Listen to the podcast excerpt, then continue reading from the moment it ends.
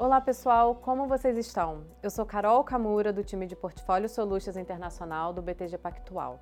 E aqui dos estúdios do banco estamos começando mais um Offshore Connection. Vou pedir para vocês curtirem e compartilharem o episódio.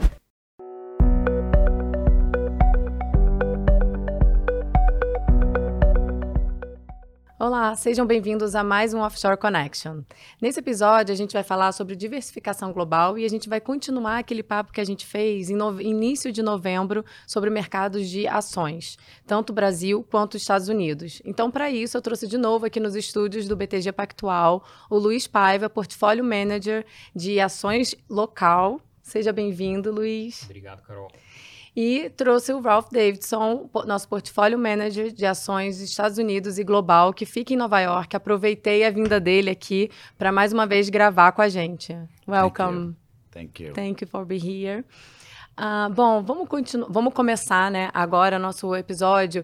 E aí, no, no último episódio que a gente conversou sobre, né, é, em novembro, muita coisa mudou o cenário mudou. É, então eu queria assim trazer, começar esse episódio contextualizando um pouco o que, que mudou de novembro para agora fevereiro de 2023. Né? Eu queria que vocês destacassem, pedir para o pai vai começar uhum. no Brasil e depois, depois o Ralph fala um pouquinho de US e no mercado de equities global. E depois eu queria que a visão de vocês para 2023 também. Tá bom, vamos lá. Pessoal, bastante coisa realmente mudou nesses uh, quatro meses. Uh, e, e, principalmente, assim, do lado positivo mais uh, na parte externa e lado negativo na parte interna. Né? Então, a gente teve uma ajuda do exterior.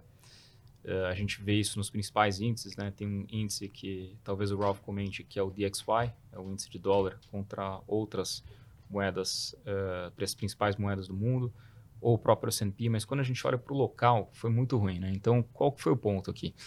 É, até estava pegando essa janela, não sei se todos estão recordados, mas logo depois da eleição, a gente teve um leve rally uh, e muito breve de mercado, e desde então a gente teve algumas sinalizações mais complicadas na parte fiscal, né? mais, mais na parte de responsabilidade fiscal.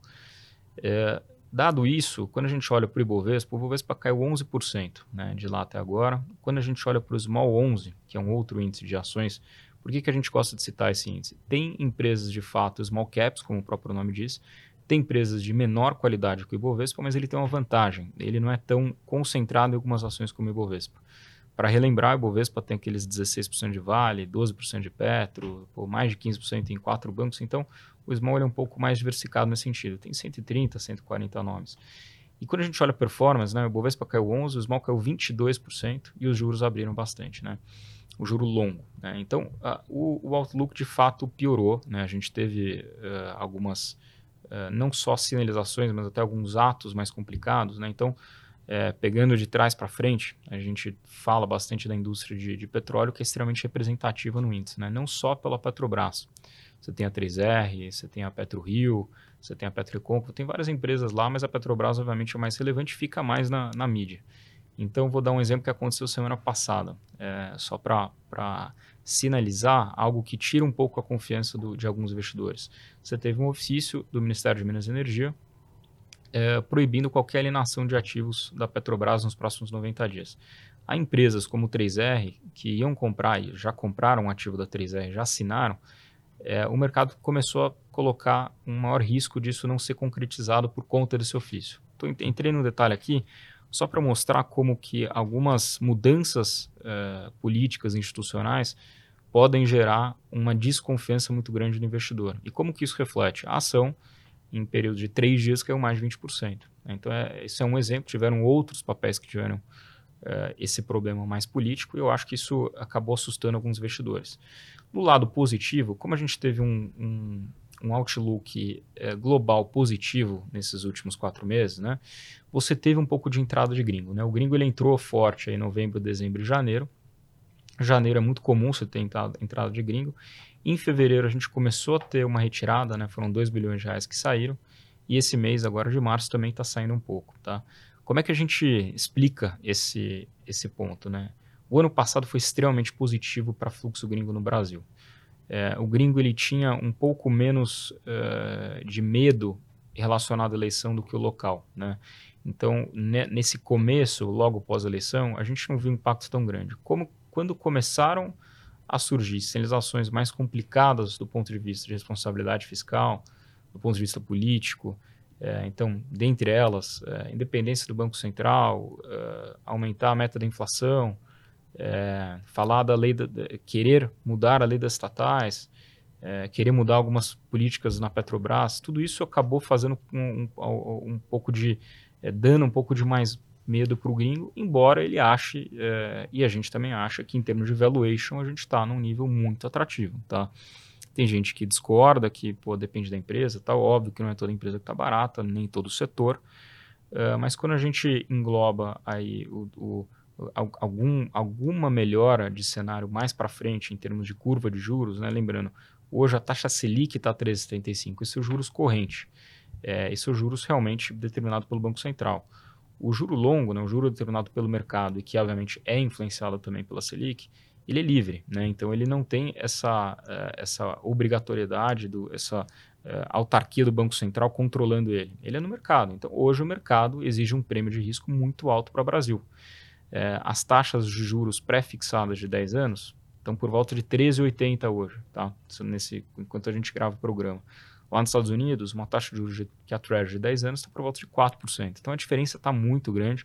Não estou falando que não tem que estar, tá, a gente está com risco fiscal muito alto, a gente está com risco de aceleração de inflação muito alto. E uh, para resumir esse outlook, isso foi muito precificado na bolsa e tem que ser precificado na bolsa. Então, quando a gente olha para algumas empresas, boas empresas, e faz o, o nosso o valuation, né? O que, que é o valuation? É pegar todo o fluxo de caixa das empresas e trazer um valor presente a taxa que você traz valor presente foi mudou, ela piorou, ela aumentou. Então o valor da empresa tem que valer menos mesmo, o, o, o, o esse fluxo de caixa descontado.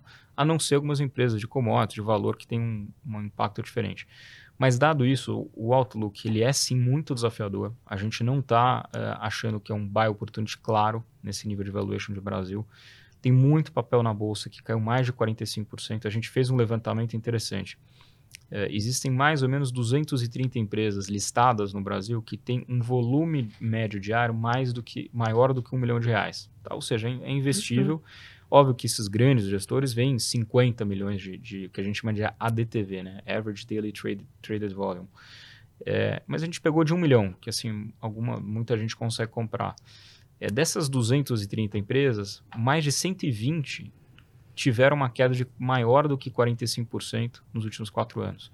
Então, é só para dar uma magnitude como muita empresa, isso a gente, obviamente, não vai entrar no micro aqui, mas tinha coisa cara, assim, tinha coisa que não deveria valer o que valeu, mas acho que hoje já tem algumas coisas que começam a ficar interessantes é, do ponto de vista de, de qualidade e fundamento. Mas, assim, resumindo, é, eu não tenho dúvida que tem muita coisa barata de qualidade no Brasil, então empresas que eu acho que vão sair ganhadoras, pelo menos de market share, é, que pode ter, que, que eu acho que vão ficar mais fortes durante a crise, mas o cenário é muito incerto para fazer uma aposta agora. Então, quem tem alocação uh, uh, razoável, né? quem está na alocação certa de renda variável, então você tem um perfil que te dá ali para ter 15, 12,5%, 10% em renda variável, eu não mexeria nisso agora. Eu não acho que é para sair aumentando só porque caiu muito. Não é isso. Acho que o outlook realmente é, é desafiador mas é, um bom ponto aqui para deixar, é, para gerar conforto para o cliente, nessas horas um, um, gestor é muito necessário para saber é, quais empresas exatamente uhum. investir. Né?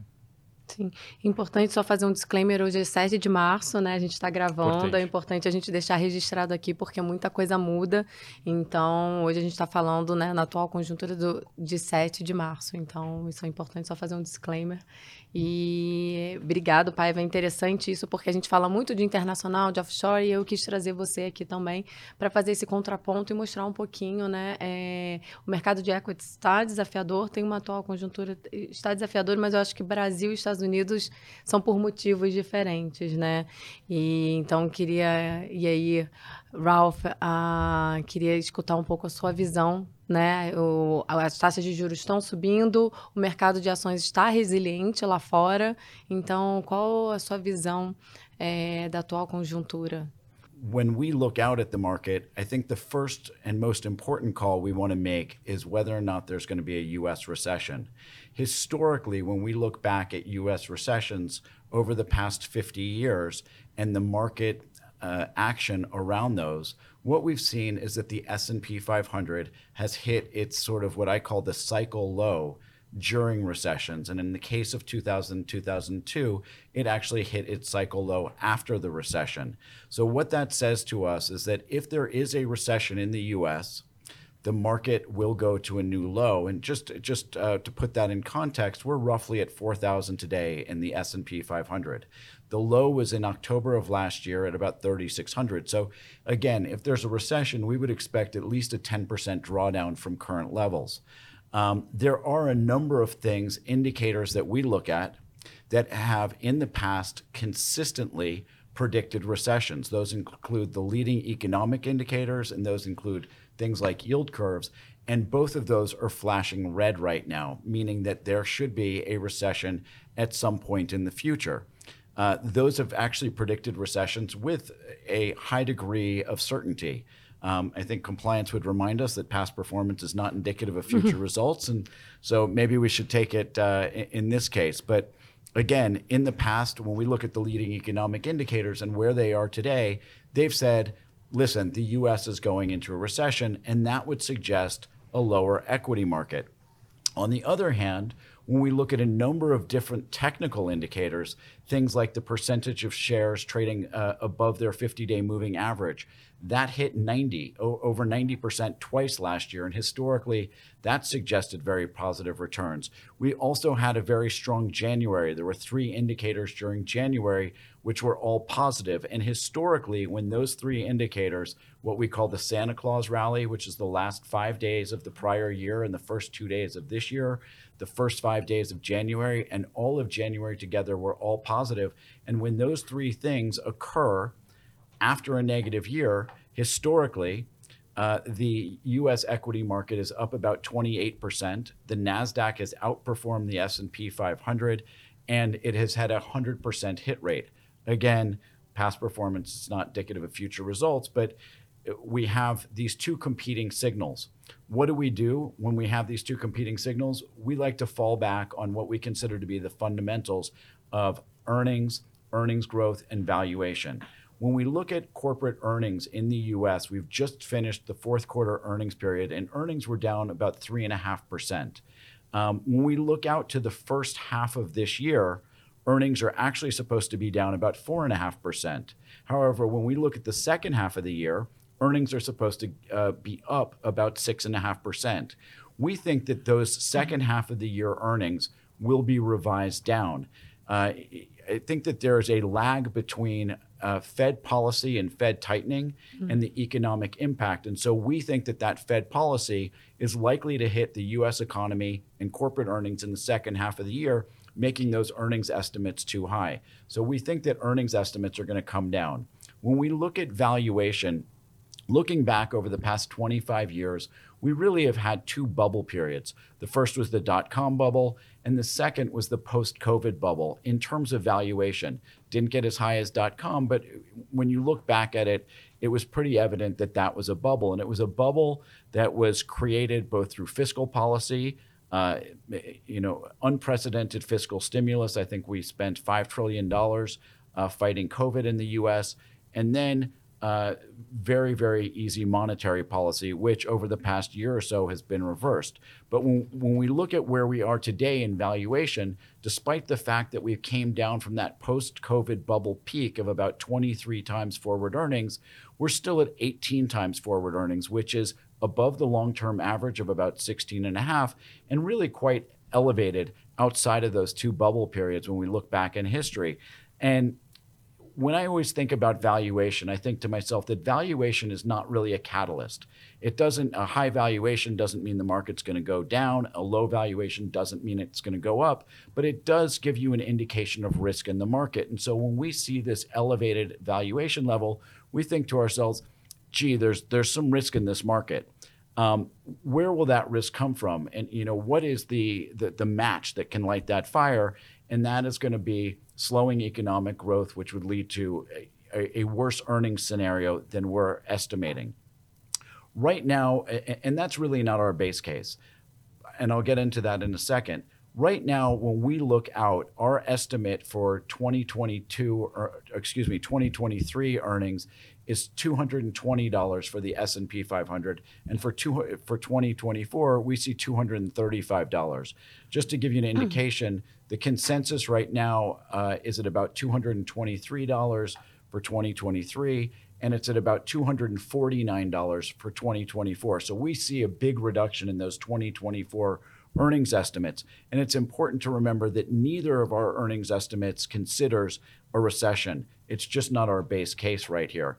Um, but what we do do, and, and our estimate for year end is roughly where we are right now. And we put a 17 times multiple onto the S and our $235 220 2024 earnings estimate in order to get back to roughly 4,000 where we are today. But it's important to remember, I think, in our current scenario, what I would say is, is that we probably have a, a wider probabilities on the tail outcomes than we usually do. So typically our base case is, you know, 80, 85% likelihood and maybe 5 to 10% um, in, in, terms of the probability of the tails, uh, sort of a higher or lower uh, market outcome in this year, I would think that the base case is more of a 60 to 70%, where we have maybe a 15 to 20% upside scenario, and I can get into that, or a 15 to 20% likelihood of the downside recessionary scenario. And when I think about the upside scenario, I, I think it's important to remember that a lot of investors came into this year very, very pessimistic.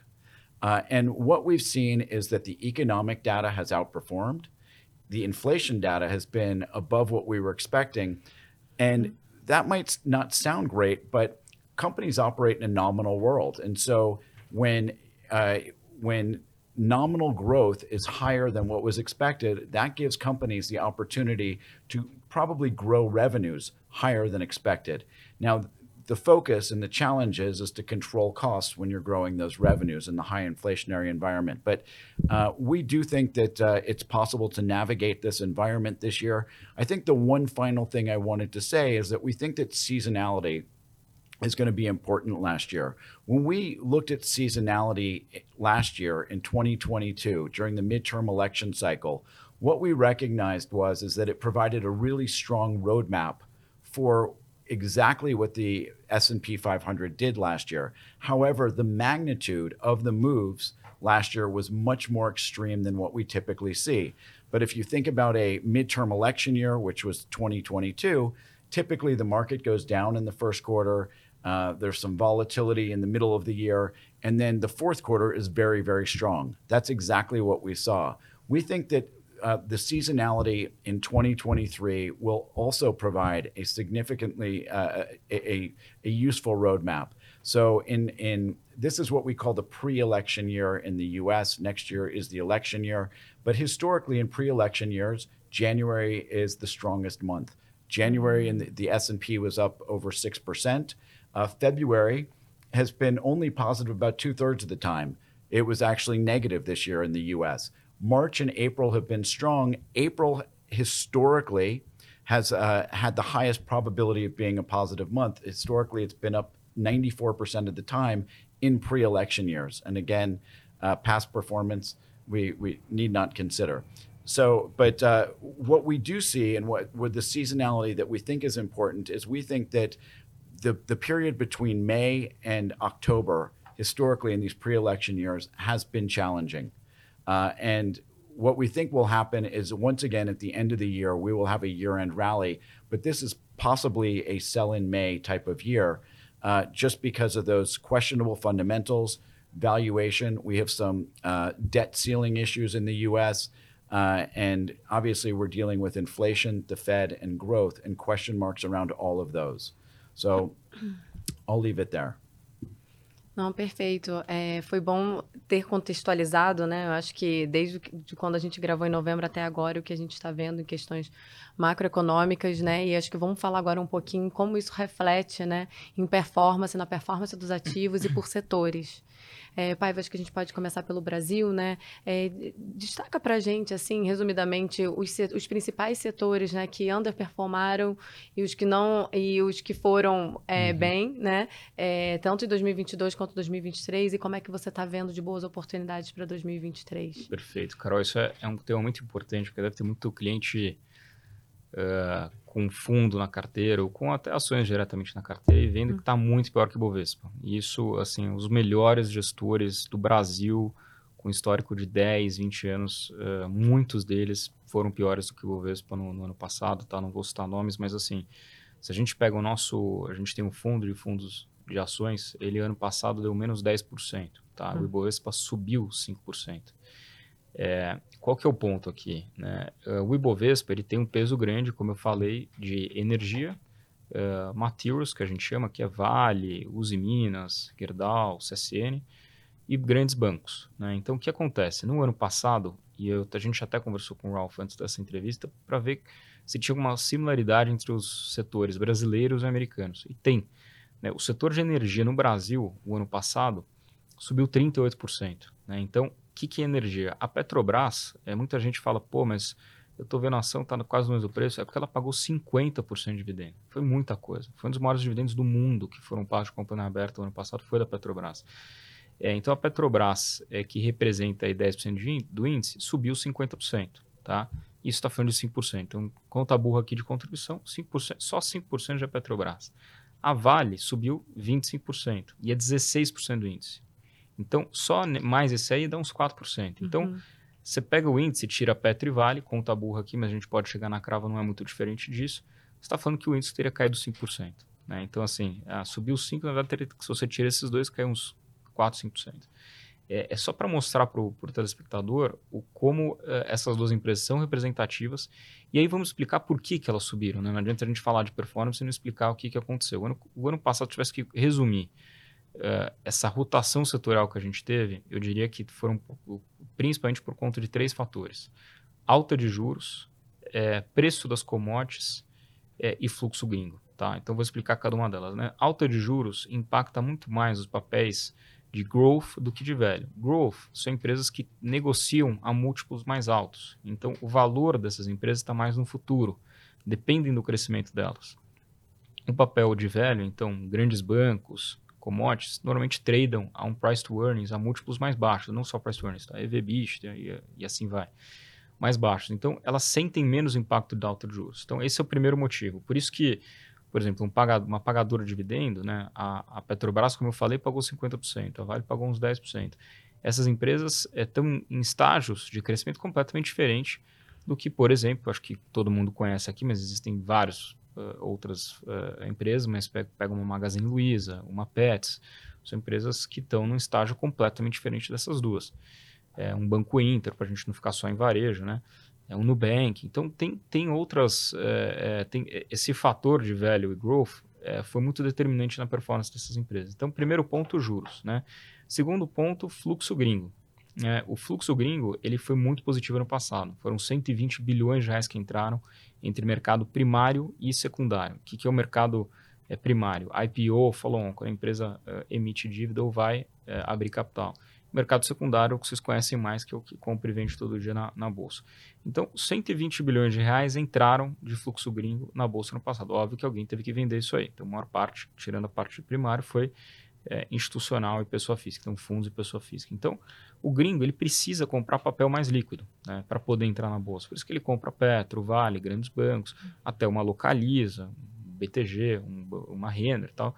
Mas são empresas que, de fato, acabam se beneficiando do ponto do fato delas terem mais liquidez. Né? Então, é, esses dois fatores foram realmente assim, bem importantes. E commodities, o que, que aconteceu? Né? O petróleo, não sei se todo mundo está lembrado, é, ele, ele subiu bastante é, durante o ano, né? Então, assim, isso obviamente é, é positivo para a Petrobras e para outras usinas de petróleos. E o minério de ferro ele chegou, chegou a bater 150 dólares, voltou, mas ficou quase no zero a zero, tá? Nos 110, 115 dólares no ano passado. Isso foi muito positivo para a Vale, né? A Vale ganha muito dinheiro nesse nível de, gera muito caixa com esse nível de minério de ferro, paga dividendo. Então, é uma empresa que é quase caixa líquido hoje. Então, é uma empresa que consegue é, é, é converter muito do resultado operacional em caixa. Então, isso para a Vale foi muito positivo. É uma empresa que foi feita uma lição de casa muito boa. Na Petrobras também, né? Esses últimos seis anos foram muito bons para a Petrobras, para transformar a empresa. Então, é, o preço de commodities acabou uh, maquiando, entre aspas, o Ibovespa. Né? Então, Petro e Vale subiram bem. É, quando você pega, teve, tiveram outras, tá? 3R, Petro Rio, Gerdau, essas empresas também autoperformaram, então foram melhores do que o restante do índice. Aí, outras empresas que não têm commodities para ajudar, não têm alta capitalização e se prejudicam com juros altos, caíram, a maior parte, né? Então, realmente, a gente teve uma, uma discrepância de performance setorial muito ruim. Então, a energia foi o melhor setor da bolsa, a parte de materials foi o terceiro melhor setor da bolsa. No, em segundo lugar, a gente tem um setor que é interessante, que é, a gente chama de utilities, que são os serviços básicos. Basicamente são quatro subsetores aí, né? É, geração de energia, transmissão de energia, distribuição de energia e a parte de saneamento. Essas empresas, os business delas são muito mais tranquilos, muito mais previsíveis, é, com muito menos risco, a não ser para uma light, né? Mas é um risco que não tem tanto a ver com com a natureza do business dela, né? É, é, mais em relação ao micro dela. Mas você pega uma Taesa, uma Lupar, uma Transmissão Paulista, na parte de, de transmissão, são papéis que é, deveriam ter segurado e seguraram, porque realmente uhum. elas têm uma, é, um, um, uma, um, tipo de business muito mais resiliente e distribuem muito caixa, não tem que investir muito para crescer, não estão em estágio de crescimento. Então, esses três setores, né, é, só para repetir aqui, energia, uh, materials e, utilities, né? Utilities terceiro espaço foram bem no índice. No, do outro lado, na parte negativa, a gente teve dois setores que continuaram performando mal nesse, aqui, nesse começo de ano. E os dois têm a ver muito com juros, que é consumo discricionário e saúde. Né?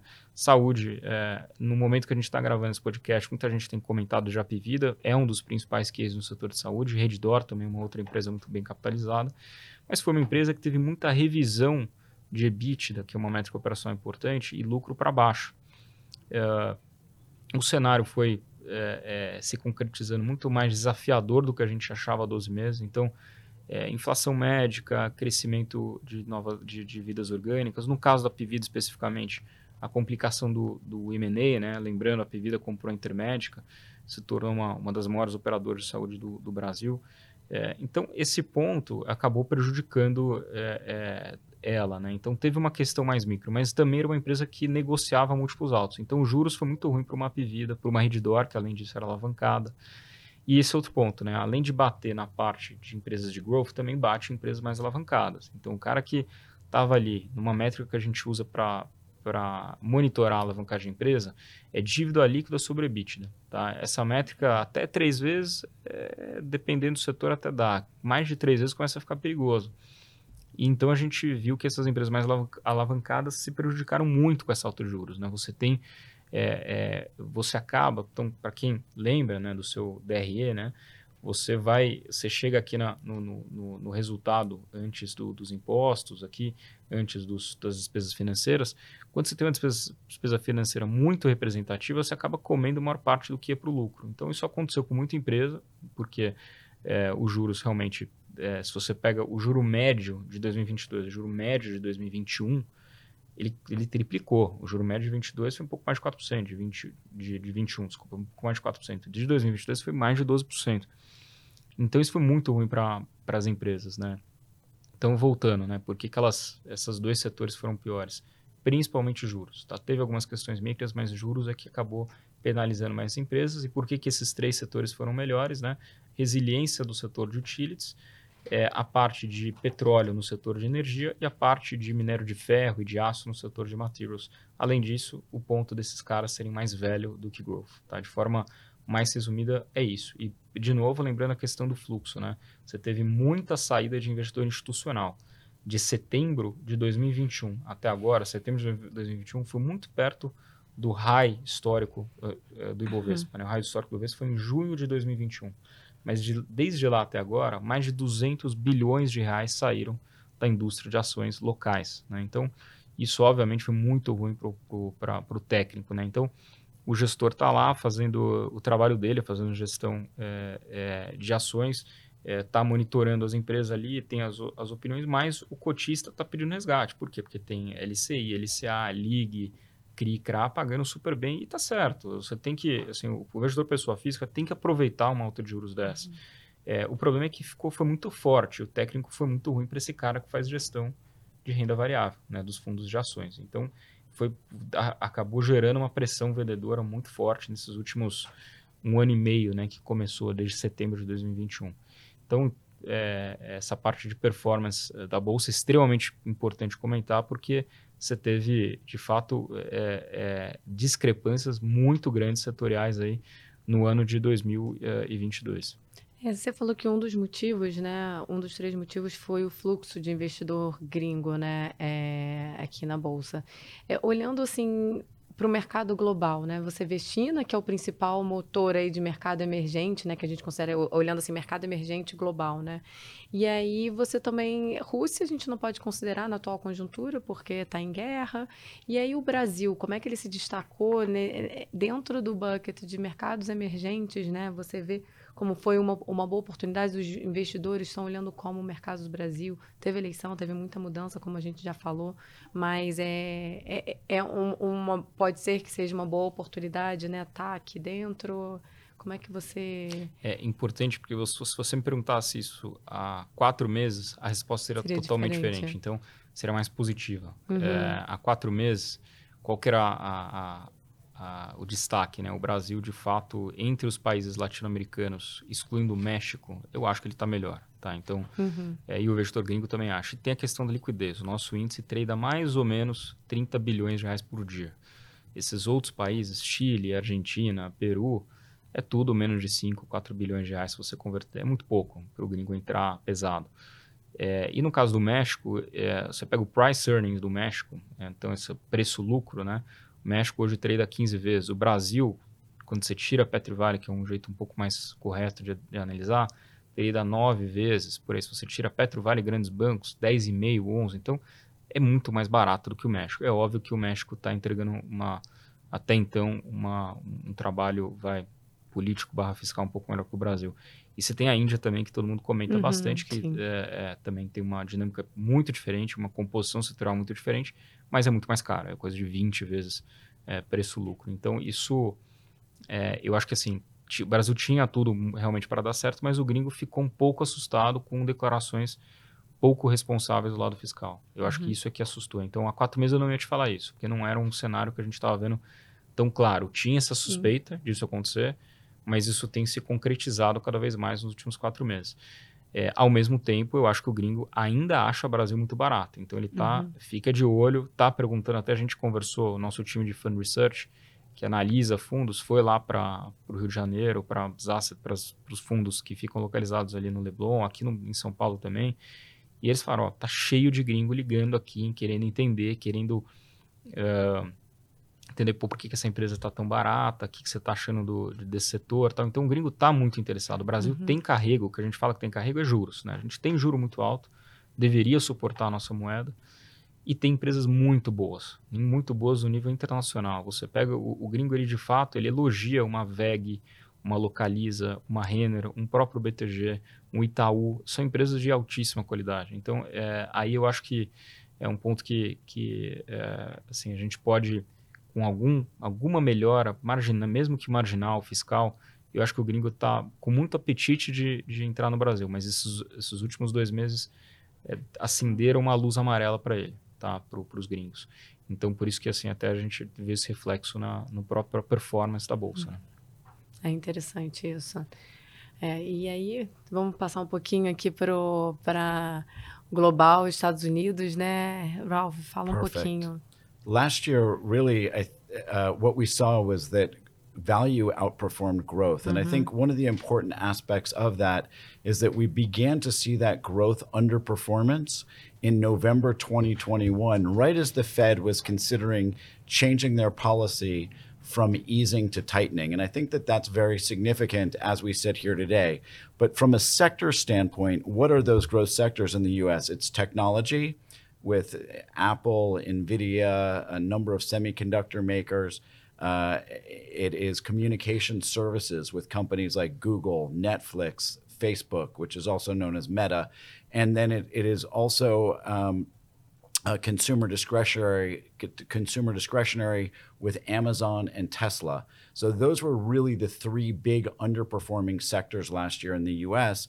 And then the big outperformer was energy. Energy was it was it's a small sector, but it was up 65 percent last year. It went from about a 3% weight in the S&P 500 to about a 5% weight because of that outperformance. What we think coming into this year is that we want to continue to emphasize value. I, we're not sure if it's going to have the type of outperformance that it had last year, but we think that it, it is a very significant part of portfolios. Whereas the period from 2010 to the period of 2021, where the Fed was doing quantitative easing and also had 0% interest rates, that that really favored growth in technology companies, whereas the current environment with higher yields, a tighter Fed policy, uh, and what we've embarked on is quantitative tightening, that that really um, favors value companies a bit more. And so what we've what we really want to emphasize is those companies that have strong free cash flow, current free cash flow is critical, and decent valuations, companies that we consider quality, um, that have uh, transparent earnings, strong management teams, and good positions with their, within their industries. And I think that Facebook or Meta gave us a really good roadmap of what investors are looking for. Now, this is not a recommendation to buy or sell uh, Meta shares, but uh, if you remember last year, they were considering making a huge investment in the metaverse. In fact, they were sort of saying, listen, we're going to spend $10 billion a year for the next 10 years. And then hopefully at the end of that time, we're going to have this great metaverse that uh, people are going to pay a lot of money to be a part of. And Wall Street didn't like that. They didn't like that unknown. They didn't like cash flows well into the future. They didn't like that black box.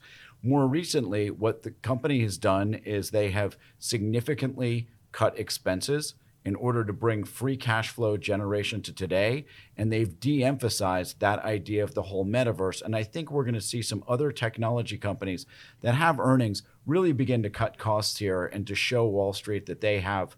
Uh, the free cash flow that it takes to outperform in today's market. But those are the types of companies we're looking for across all sectors. But again, um, we want to emphasize some value sectors. When I think about those, we are looking at companies in the industrial sector uh, as a reminder, again, we had that $5 trillion in stimulus. A lot of that was directed at infrastructure and green energy. We still see that sort of coming into the economy and helping companies there. We think that that also supports materials companies. And, um, uh, and we could see energy begin to uh, perform well again after it, it is sort of uh, it, it, sort of tailed off in the second half of last year. So again, we are pretty much across sectors. We want to continue to emphasize value, um, but that's what we're looking for.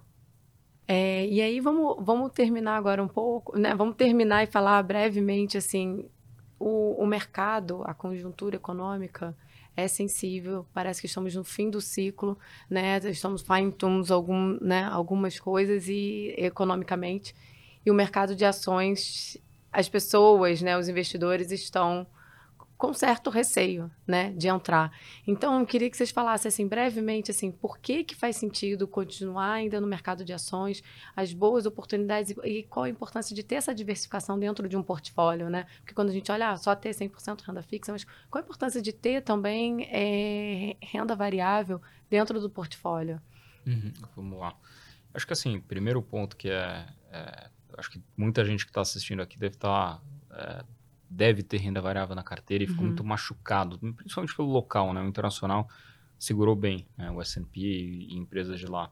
Mas acho que tem uma coisa muito importante para comentar. É, nos últimos três anos, a gente teve muitos eventos atípicos, né? Que trabalham, é, que atrapalham muito o trabalho de um gestor de modelar, de tentar prever é, o que vai acontecer numa empresa. Então você teve a pandemia, que realmente esse não tem nem o que discutir. Você teve uma alta de juros maluca, né, global e local, você teve inflação também muito forte, e para piorar, você teve ainda uma guerra e uma eleição de um governo de esquerda que normalmente não é bem visto pelo mercado uh, acionário. Então, você teve muito fator em três anos é, que dificulta muito esse trabalho. Né? Foram, foram muitos é, cisnes negros, né, que a gente comenta no, no mercado. Em pouco então, tempo, né? cisnes tempo. negros em três anos, a quantidade foi Foi impressionante. Então, assim, Impressionante, é. atrapalhou muito o trabalho de tentar prever alguma coisa. Dado tudo isso, deve ter muita gente machucada e fala, putz, Deus me livre, renda variável de novo, não quero isso, fiquei Uhum. realmente. Eu acho que assim, é, foi de certa forma bom para educar e disciplinar as pessoas a terem um portfólio a- a- é, adequado, né? Não ter mais do que pode ou, ou assim é, menos que pode nesse período até foi bom, mas eu acho que a gente chegou num nível de valuation muito atrativo e o Ralph comentou antes, né, que valuation não faz uma, um papel ou, ou um, um índice subir ou cair, mas ele te dá um indicativo de risco, né? Então, quando você tem Uhum. um, um valuation muito mais baixo agora, você deveria poder perder menos, né? Porque de fato a gente tem muita empresa barata na bolsa. Dá para piorar? Sempre dá. É, eu acho que assim é, tem algumas coisas que podem sair que a gente obvi- obviamente está monitorando. Mas eu acho que nos níveis de valuation atual, o risco de downside, né, de perder dinheiro na bolsa, está menor em, em boas empresas. Tá? Aqui, de novo, reiterando que aqui é uma alocação ou ativa ou passiva no Ibovespa. Né? Então, ativa que eu falo são via gestores que a gente Uhum. gosta, que estão é, bem, bem, bem distribuídos na nossa plataforma, mas eu acho que de fato é um cenário muito desafiador, né? Dado tudo isso, esses três anos foram muito difíceis para gestores de renda variável.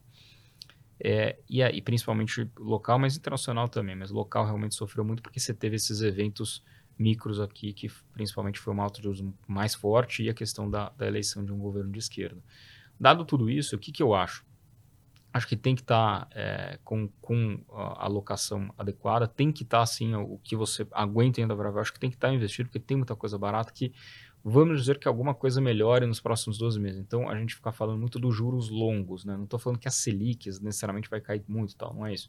Mas se o juro longo cai, ou seja, se o nosso risco fiscal diminui, ou o risco inflacionário de longo prazo diminui, é, essas empresas, elas valorizam muito mais do que é, o que você ganharia com juros, né? Então, é, pô, tem empresa que a gente vê num cenário de fechamento de juros, é, eu sei que isso hoje é difícil de pensar, mas eu acho que em algum momento vai acontecer, é valorizando 50%, 60%, 100%, né, em, no período de, de, Na verdade, não dá para é, é pré-determinar o período, mas no período de, de melhora mesmo, né, durante esse período de melhora.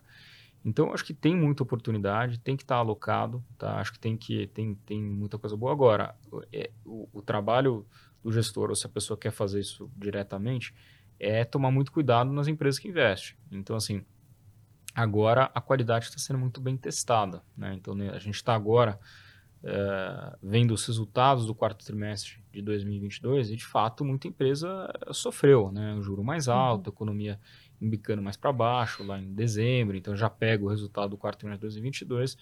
É, eu teria, acho que quando você olha para uma alocação é, do Ibovespa, por incrível que pareça, o Ibovespa ele até tem uma certa resiliência, porque ele tem essa exposição à Vale, que é muito alta. Vale tem, um, tem pouca correlação com o Brasil, tá? Você tem aí uma Suzano, uma Gerdau, que ainda tem um pouco mais de correlação com a atividade doméstica. Você tem uma JBS, que tem muita correlação com a atividade internacional, principalmente com os Estados Unidos. Então, é, tem muita empresa que eu acho que, que pode... É, é, você consegue se blindar um pouco mais no cenário local e tem empresa que mesmo no cenário local eu acho que vai continuar uh, ganhando share e, performando bem.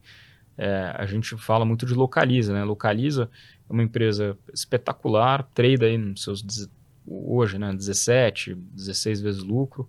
É óbvio que tem algumas, alguns muitos desafios pela frente, mas pô, ela era uma empresa capitalizada que tem mais de 500 mil carros, então ela compra o carro mais barato, compra o pneu mais barato. Ah, Existe outras, tem a Vamos, por exemplo, que é do, do setor de caminhões, ela consegue é, é, se aproveitar bem de um conceito que a gente fala muito em renda variável, que é desigualdade corporativa. Né? Esses dois players são gigantes comparados o segundo, o terceiro, o quarto. E a Localiza tem mais uma vantagem que a principal concorrente dela, que é a Movida, está tá numa situação um pouco mais complicada, mais alavancada, é, com uma frota diferente. Então, eu acho que a gente vai ter momentos aí que essas empresas vão continuar surfando um, um, um que a gente chama de momentum, né? um, uma, uma, um tempo aí de resultados ainda fortes, ainda resilientes. E eu acho que esse vai ser o principal ponto, né? Você ou terceirizar para bons gestores, ou se quiser comprar ações diretamente, ficar, é, estudar e tentar entender ao máximo o quão resiliente é esse business e quais as uhum. principais variáveis que esse business é impactado. Então, é, pô, a gente gosta bastante do setor de industriais ali, que inclui é, Localiza, Simpar, é, Vamos, Santos Brasil, uma empresa aí que eu acho que, que pode continuar indo bem. Você tem o setor aí de próprio materials que a gente fala, eu acho que a Vale é uma baita empresa, eu acho que é um, é um, é mesmo é, indo muito melhor do que a maior parte das empresas no índice do ano passado. Ainda acho uma empresa que tem valor, tá?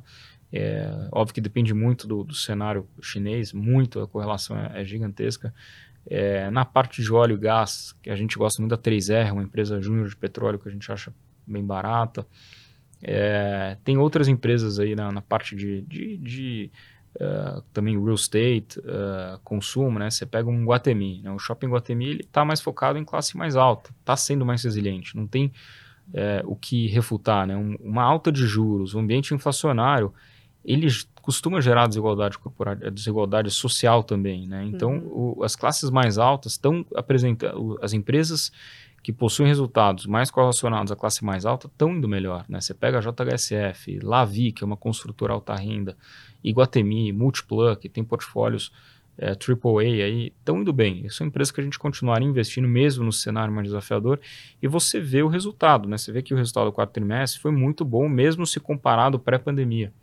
Então, é, é, esse tipo de alocação a gente continua gostando. Quando, quando, eu falei consumo, você tem, por exemplo, uma Soma, que é uma, um grupo de marcas aí de varejo, que tem marcas também mais alta renda, é, Animale, Farm, Farm Global, tem boas empresas, Arezo, que tem não só Arezo que vocês conhecem, tem a Reserva, que muita gente também conhece.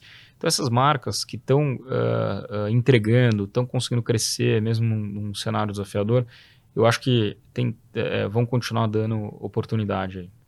Teve uma demanda reprimida, né, também da Covid para esse público. Então, de vestuário. De vestuário. Perfeito. E, e, também de, no Iguatemi, né, enfim, para esse público. Acho que teve essa demanda reprimida e tem, tem aí é, público para continuar, né, uhum. entregando bons resultados. Uhum. Tá. Não, vou... Perfect. Well, there, there are really four key reasons why we think it's important to keep a equity allocation within portfolios. And the first starts off with economic growth. If you think about it, a lot of people came into this year, into 2023, and they were expecting an immediate US recession. What happened? Economic growth and inflation surprised to the upside. So, not only can that support equities, but it's a reminder to us that we can get the view wrong. Uh, and, and I said before that really what we can in this year, the base case is probably a smaller likelihood, with both tails being a larger likelihood. We think that there is that possibility with the economic growth and inflation being stronger than expected, that that positive tail is is uh, just as possible as a negative tail. Um, the second reason is is that we also think that this is a year where managers can generate alpha. Um, we talked about uh, the sectors that we like. We talked about um, uh, the style that we like, value, uh, emphasizing value within portfolios. But we think that good portfolio managers can navigate uh, this difficult environment. And truthfully, we've been very consistent in picking superior portfolio managers to manage our equity allocations. The third reason really is is that equities are an important part of an overall asset allocation. The way we manage money is we have a strategic allocation where we have um, allocations to cash, fixed income, sometimes commodities, equities, sometimes alternatives. And by combining all of those, we can optimize returns while reducing risk. And, and that is the, the, the, backbone of classic portfolio theory. And equities are an important part of that. What we do is that we tactically reduce and increase our exposures to equities as appropriate given our economic and market views. Um, you heard today that we have a little bit of a cautious economic view on equities. Again, that doesn't bring the allocation to zero. It just means that we reduce our allocation, looking for a better point in the cycle to increase that allocation again. The final thing is is that over the past 20 years, if you were an investor that just uh, held your equity position every day for the past 20 years, your portfolio or your US equity position in your portfolio would have been up 9.8% per year. If you tried to time the market and you missed just the 10 best days of the last 20 years, your return was 5.6%. So 9.8% versus 5.6%.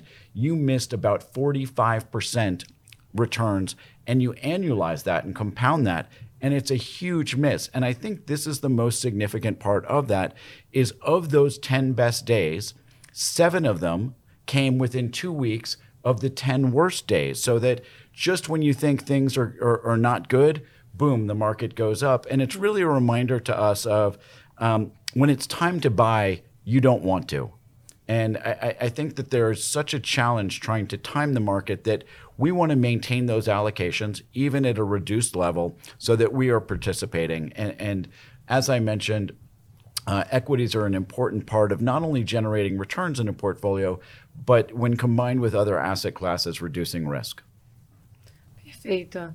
É, eu acho que Passamos por todos os principais pontos né, para a gente falar sobre o mercado de ações, é, tanto global quanto Brasil. Foi muito interessante, foi bom ter feito esse contraponto aí com vocês.